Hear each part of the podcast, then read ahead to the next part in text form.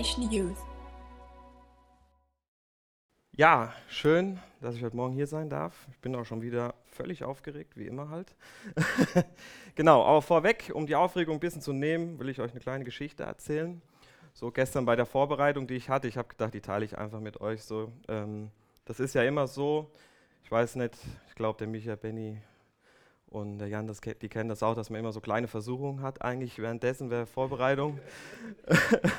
und bei mir war das so, ich habe gestern schön vorbereitet, war auch sehr gut und sonst was. Und irgendwann mittendrin bin ich einfach auf die Idee gekommen, ja, eigentlich könntest du doch hier vorne, bräuchst du irgendwie was Größeres, damit du das besser lesen kannst, deine Notizen. Ähm, könntest du doch eigentlich mal ein neues iPad kaufen.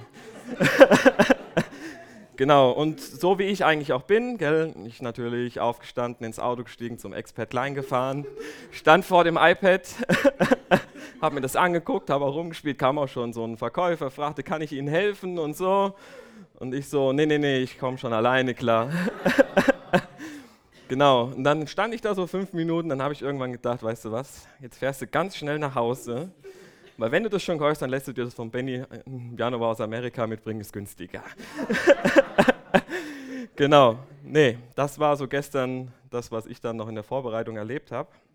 Genau, und bevor wir anfangen, möchte ich gern noch mit uns beten.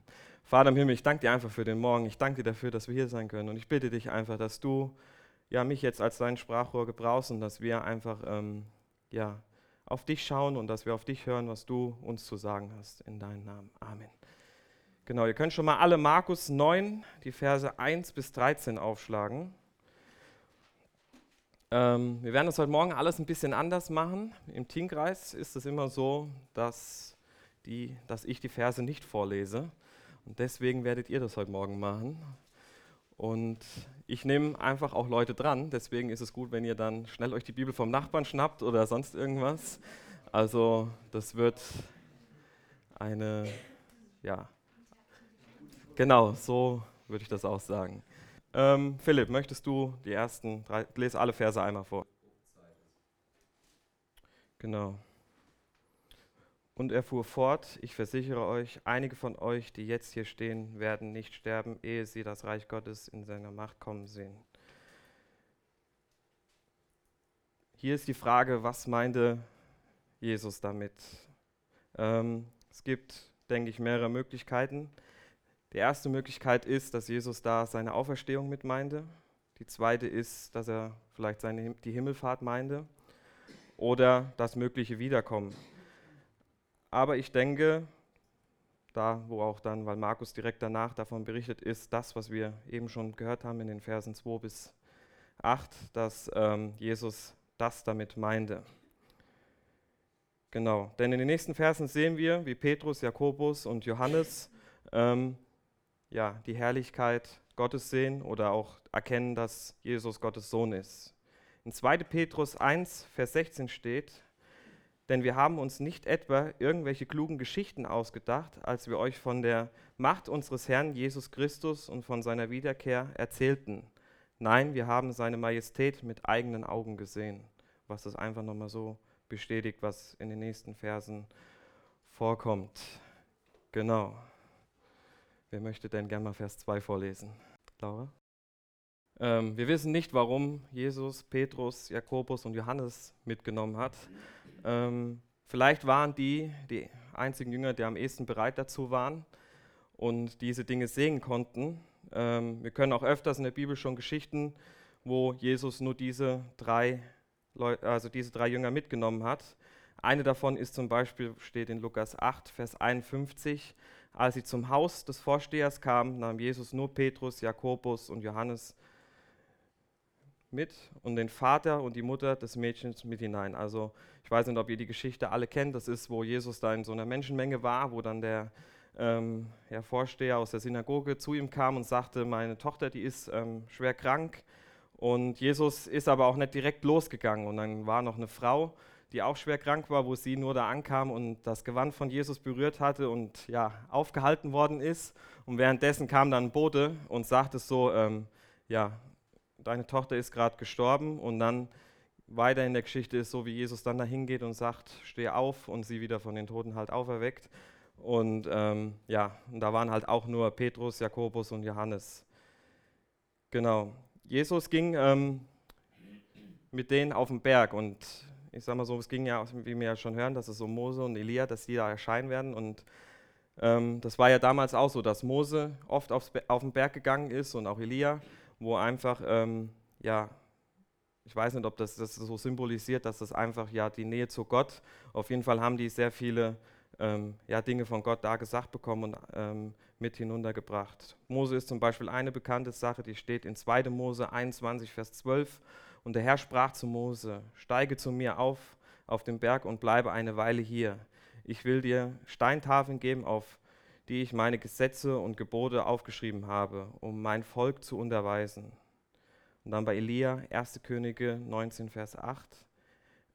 Er erhob sich, aß und trank, und das Essen gab ihm genug Kraft, um 40 Tage und Nächte bis zum Berg Gottes, dem Herob, zu wandern. Genau. In der neuen Neues Leben Bibel wird davon geschrieben, dass ähm, Jesus sein Aussehen verändert hat. Ich habe ähm, in der Vorbereitung habe ich halt auch die Schlachter benutzt und dort wird das Wort ähm, Jetzt ich mich verklärt, genau, genommen. Dann habe ich auch erstmal gestern überlegt, okay, was heißt das denn eigentlich? Weil ich bin ja nur ein dummer Hauptschüler, ich muss ja auch erstmal so Fachbegriffe, muss ich erstmal ähm, ja, lernen. Aber ich denke, dass es wichtig ist, wenn wir andere Übersetzungen lesen, dass wir das auch verstehen. Und ähm, das bedeutet eigentlich so viel wie in eine andere Form bringen oder umgestaltet zu sein. Ich fand das eigentlich ziemlich interessant. Und in Vers 3 sehen wir, was dann passiert. Wer möchte vorlesen? Seine Kleider wurden strahlend weiß, weißer, als es auf Erden möglich war. Genau, das Symbol, dass die Kleider ja, weiß wurden oder dass helles Licht da ist, sehen wir ziemlich oft in der Bibel. Ähm, und das bedeutet einfach Gottes Gegenwart oder wird damit in Verbindung gebracht. Und da ich immer ein Fan davon bin, alles mit Versen zu begründen, habe ich einige Verse für euch. Müsst ihr jetzt nicht aufschlagen, ich lese sie euch vor. Psalm 104, Vers 2. Und Licht umgibt dich wie ein Gewand. Du spannst den Himmel aus wie ein, eine Zeltdecke. Dann in Daniel 7, Vers 9. Dann sah ich, wie der Thronsessel aufgebaut wurden. Da hinein setzte sich ein sehr alter Mann, um Gericht zu halten. Seine Kleidung war weiß wie Schnee, seine Haare so hell wie die weißeste Wolle. Sein Thron bestand aus Flammen und stand auf Rädern aus loderndem Feuer. 1 Timotheus 6, Vers 16. Nur er allein wird nie sterben und er wohnt in einem Licht, zu dem niemand kommen kann. Niemand hat ihn je gesehen oder kann ihn sehen. Ihm seine Ehre und Macht in alle Ewigkeit. Amen. Offenbarung 1, Vers 14. Sein Kopf und seine Haare waren weiß wie Wolle, so weiß wie Schnee, und seine Augen leuchteten wie Feuerflammen. Offenbarung 21, Vers 23. Und die Stadt braucht keine Sonne und keinen Mond, damit es in ihr hell wird, denn die Herrlichkeit Gottes erleuchtet die Stadt und das Lamm ist ihr Licht. Vers 4. Mose steht symbolisch für das Gesetz, wie wir eben schon gelesen haben, dass er die Gesetz, Gesetzestafeln ähm, mitgebracht hat, die Gott ihm auf dem Berg gegeben hat. Und Elia steht für die Propheten im Alten Testament. Und Wisst ihr denn, worüber die drei Männer gesprochen haben? Könnt ihr mir das beantworten? Weil das kommt jetzt in dem Text eigentlich nicht so hervor, wird aber in den anderen Evangelien wird es ähm, gesagt. Das ist eine Frage, die müsst ihr mir beantworten. Eieiei, schlimm. Seid ihr schüchterner als im Tingeis? Lisa, was denkst du? ne? Okay. Ich lese Lukas 8, Vers 31. Und sie waren von, herrlich, von herrlichem Glanz umgeben. Sie sprachen darüber, wie er bald in Jerusalem sterben würde und damit seinen Auftrag zu erfüllen. Genau, sie haben über den Tod, der kommen wird, von Jesus gesprochen. Vers 5. Marvin, willst du mal lesen? Ähm, Petrus rief, Meister, hier gefällt es uns. Wir wollen gleich drei Hütten bauen, für dich, für Mose und für Elia. Genau, das Wort Rabbi, denke ich, wisst ihr alle, was das bedeutet. Das dürft ihr gerne ab sofort zu mir sagen. Nein, war ein Spaß. ähm, Nein, war ein Spaß. Dies, Das war sozusagen, haben die damals für gelehrte Leute wie Jesus, auch Johannes den Täufer, haben sie Meister genannt. Ähm, ja, für Leute, die viel Wissen hatten. Und das habe ich nicht, deswegen lasst das bloß. und ja, in Johannes 3, Vers 26, das lese ich nicht vor, da könnt ihr das lesen, wie sie ja, Johannes den Täufer ähm, ja, auch Meister genannt haben. Dass Petrus drei Hütten für diese Persönlichkeiten ähm, ja, bauen wollte, denke ich, war der Grund, damit ja, die einfach ständig in Anwesenheit da sind oder die ständige Anwesenheit zu sichern.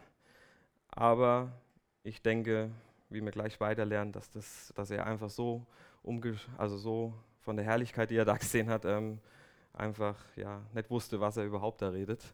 Und das können wir in Vers 6 und 7 lesen. Wer möchte da mal weiterlesen? Diese Wolke, die hier beschrieben steht, ich denke, wir kennen die auch aus dem Alten Testament, wo ähm, ja, das Volk von Gott mit einer Wolke geführt worden ist und ähm, die nachts Feuerflammen war. Und es hat im Alten Testament eigentlich die Herrlichkeit Gottes wiedergespiegelt. Offenbarung 1, Vers 7. Siehe, er kommt mit den Wolken des Himmels und alle werden ihn sehen, sogar die, die ihn durchbohrt haben. Und alle Völker der Erde werden um ihn trauern. Ja, Amen. 2. Mose 13, Vers 21.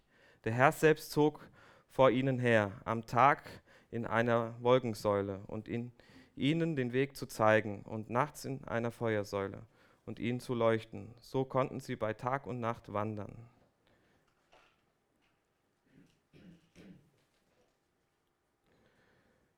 Genau, diese Wolke schnitt Petrus die wirren Worte ab und Gott bestätigte nochmal einfach, dass ähm, Jesus sein geliebter Sohn ist, was wir in Markus ähm, 1, Vers 11 schon mal gelernt haben, wo er das bei seiner Taufe ja zu ihm sagte. In Hebräer 1, Vers 2. Vor langer Zeit hatte Gott oft auf, ein, auf verschiedene Weise durch die Propheten zu unseren Vorfahren gesprochen. Doch in diesen letzten Tagen sprach er durch seinen Sohn zu uns. Doch ihn hat das ganze Universum und alles darin ist geschaffen und er hat ihn zum Erben über alles eingesetzt. Und ich denke, dass es einfach auch ähm, ja, das symbolisiert, dass Jesus wirklich über allem steht. Ähm, ich sage mal so, die jüdischen ja, hohen gelehrten Leute, die haben sich ziemlich auf das, was Elia und Mose gesagt hat, haben die sich so festgelegt. Und ich denke, dass das einfach so der Punkt war, wo Jesus ähm, ja zeigen will, dass er wirklich oder dass Gott uns zeigen will, damit dass er über allem steht und dass wir ihn brauchen, um in die Herrlichkeit Gottes zu kommen die Verse 8 und 9. Denn wenn Jesus aufersteht, wurde wahr, ich sage mal so, die ähm, Juden, die hatten geglaubt, dass Jesus kommt und König sein wird und sie von den Römern befreien wird. Die Römer waren damals, haben Jerusalem besetzt und haben gedacht, bald wird Jesus auf dem Thron sitzen. Das ist aber nicht Jesus sein Auftrag gewesen, sondern ähm, ja, dass er Sieg über Sünde hat und dass er, ja, dass wir, wie ich eben schon sagte, in die Herrlichkeit Gottes kommen können. Und das haben wir auch schon mal in Markus 8, 27 bis 30 gelernt. Weiß nicht, wer darüber gepredigt hat. Ähm, das ist da, wo Jesus, ähm, wo Petrus, ich lese es vor, ist besser. Jesus und seine Jünger verließen Galiläa und zogen hinauf in den Dörfern von Caesarea Philippi. Unterwegs fragte er sie, für wen haltet, halten mich die Leute? Einige halten dich für Johannes den Täufer, erwiderten sie, und andere für Elia. Und wieder andere sagen, du bist einer der anderen Propheten. Da fragte Jesus, und für wen haltet ihr mich? Petrus antwortete, du bist der Christus. Doch Jesus befahl ihnen, niemand von ihm zu erzählen. Da sehen wir das Gleiche nochmal. Und ich denke, dass das, denke ich, werden wir auch später noch lernen, ähm, wenn Jesus wieder auferstanden ist, was das alles ja, zu bedeuten hat. Vers 10. Die Jünger, sagen wir mal, die waren immer sehr verwirrt. Ist ja klar, wenn Jesus so, solche Worte ausspricht, bedeutet das, dass Jesus bald sterben wird. Und das hat sie, denke ich mal, sehr verwirrt, weil sie Jesus schon als eine große Person angesehen haben. Und ja, deswegen haben sie das wahrscheinlich alles nicht so wirklich verstanden. Vers 11, genau. Ähm, das ist das, was ich eben sagte, wo ähm, ja, die sich einfach auf die Sachen, die im Alten Testament sind, ähm, ja, wo sie sich drauf beruhen. Und ist auch wichtig, dass man das prüft und dass man das, wie das alles läuft. Und dazu ähm, können wir Malachi 3, die Verse 1 und 23 lesen und die bitte ich euch auch mit aufzuschlagen, weil mir da nochmal gleich ein bisschen mehr.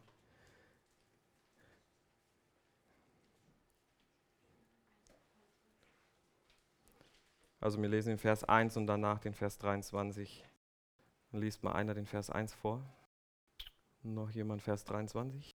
Genau, das ist sozusagen die Prophezeiung oder wo ähm, es einfach gesagt wird, vor Jesus stirbt, dass Elia wiederkommt. Und Jesus erwiderte in Vers 12, das stimmt, zuerst kommt Elia, um alles vorzubereiten. Aber warum heißt es in der Schrift, dass der Menschensohn viel Leid und Verachtung erdulden muss?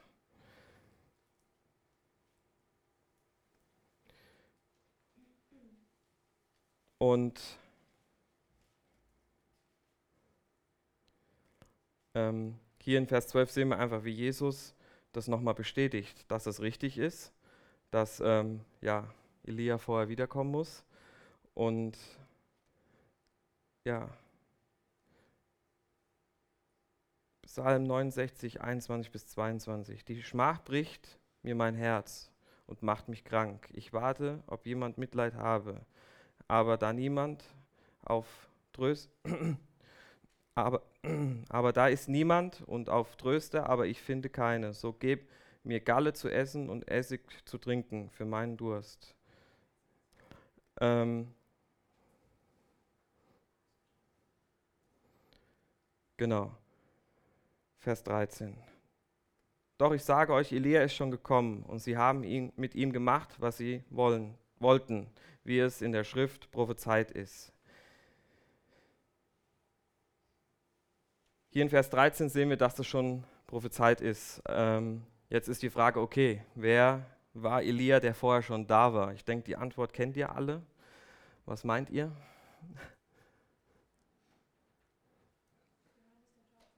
Genau, Johannes der Täufer. Jetzt kommt ein Fachbegriff, ich weiß nicht, ob ich den richtig aussprechen kann, ansonsten darf die Annika mich verbessern. er war zwar keine Reinkarnation, sag's nochmal, ich kann es nicht sagen. Genau, es ist, es ist ein schwieriges Wort. War schon gut, genau. genau. Er kam aber im Geist und in der Kraft Elias. Und ähm, in Matthäus 11, Vers 14, ähm, da gibt Jesus Zeugnis über Johannes, den Täufer, und da bestätigt er das, dass, dass es ist. Ähm, denn alle Propheten und das Gesetz haben geweissagt bis hin zu Johannes. Und wenn ihr es annehmen wollt, er ist Elia, der da kommen soll. Ich denke mal, das bestätigt es einfach nochmal, dass ähm, Johannes der Täufer, ja, dass, dass die Prophezeiung einfach erfüllt hat. Und was aber viele Leute einfach verwirrt hat, ist, dass Johannes der Täufer, ich denke, die Geschichte kennt ihr, haben wir auch schon durchgenommen, ist einfach, wo er gestorben ist. Dass ähm, Herodes mit der Tänzerin da, ich weiß nicht, ob ihr euch noch alle daran erinnern könnt, hatten wir auch in Markus, dass sie den Kopf von Johannes den Täufer haben wollte und er ja auf brutalste Art und Weise gestorben ist. Und man kann davon ausgehen, weil alle, wer weiß von euch, wie Lea gestorben ist oder was mit ihm passiert ist?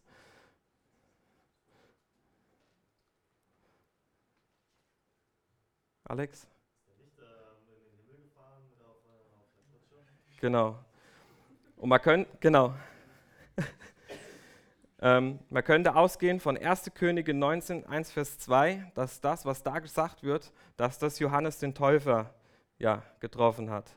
Und Ahab sagte Isabel alles, was Elia getan hatte und wer alle Propheten Baals mit dem Schwert umgebracht hatte. Da sandte Isabel einen Boten zu Elia und ließ ihm sagen, die Götter sollen, die Götter sollen mir dies und das tun, wenn ich nicht morgen um diese Zeit dir tue, was du diesen getan hast. sozusagen, könnte man meinen, dass Johannes der Täufer das erlitten hat, was Elia eigentlich, was sein Schicksal sein sollte. Ähm ich denke aber einfach, um das auch einfach zu verstehen, ist es wichtig, dass man sich jetzt nicht darauf festhält, dass, oh, okay, es kann nicht sein, dass Elia, dass der vorher da war und dass das man dann da sagt, alles das stimmt nicht, sondern dass man das vielleicht einfach als ähm, ja, Vorbild sehen muss, dass Johannes ein Täufer im Vorbild, ähm, ja, wie Elia war, gekommen ist und er, ja, sozusagen, dass sich dadurch die ähm, Prophezeiung, dass sich das erfüllt hat. Und ähm,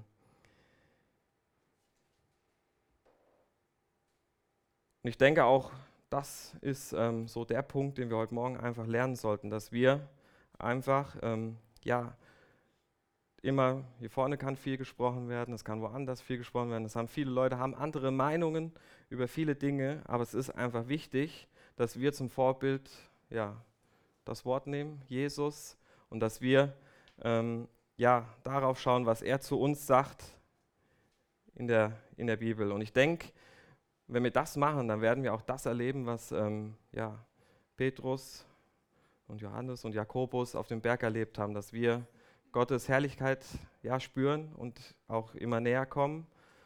Und ja, ich denke, das sollten wir uns einfach heute Morgen mitnehmen aus der ganzen Geschichte. Und wir haben im Teamgeist haben wir immer ähm, einen Lernvers und den werde ich euch heute Morgen auch aufgeben. Und zwar, in zwei Wochen werde ich nämlich nochmal predigen. Und da werde ich den abfragen. Wir haben eine tolle Kiste, da sind kleine Überraschungen drin. Und da dürft ihr dann, auch wenn ihr mir den vorsagen könnt, dürft ihr den, ähm, ja, dürft ihr euch da was raussuchen. Es sind nicht nur Süßigkeiten drin, es ist auch was anderes drin. Und zwar der Lernvers ist, schreibt es euch auf, Malachi, was war das in 11, gell? Was hatte ich vorgelesen? Schlimm. Nee, in 3, 1 und 23. Genau, die zwei Verse sind der Lernvers und in zwei Wochen frage ich die ab. Genau. Wir werden heute Morgen jetzt noch gleich eine Anbetungszeit haben und wir werden das Abendmahl einnehmen und uns einfach nochmal ja, daran zu erinnern, was Jesus ja, für uns getan hat am Kreuz. Und ja, lasst es einfach gleich während der Anbetungszeit ja, nochmal so ein bisschen darüber nachdenken, was wir gehört haben. Und, ähm, aber bevor wir da weitergehen, werde ich erst noch beten und dann geht's los. Vater im Himmel, ich danke dir für den Morgen. Ich danke dir dafür, dass du ja diesen Weg gegangen bist, den du gegangen bist und dass du nicht davon abgewichen bist und dass du wirklich die ganzen Verheißungen und dass du das alles erfüllt hast, dass wir ja in, die, in deine Herrlichkeit, in die Herrlichkeit Gottes kommen können. Und dafür bin ich dir einfach jeden Tag dankbar und ich bitte dich einfach, dass uns das auch wirklich jeden Tag immer mehr bewusst wird und auch wie der Jan schon am ja, Freitag gepredigt hat über ja, unser Zuhause, das, was du im Himmel für uns vorbereitet hast, dass so einfach, dass wir das wirklich auch, ja, dass wir diese Freude, dass wir die auch hier auf Erden ausleben und dass wir anderen zeigen, dass wir dich haben und dass wir ein Licht sein können, so wie du ein Licht warst auf dem Berg. Und ähm, ich bitte dich einfach, dass du uns wirklich jeden Tag immer wieder neu deine Gegenwart zeigst und dass du einfach bei uns bist. In deinem Namen. Amen.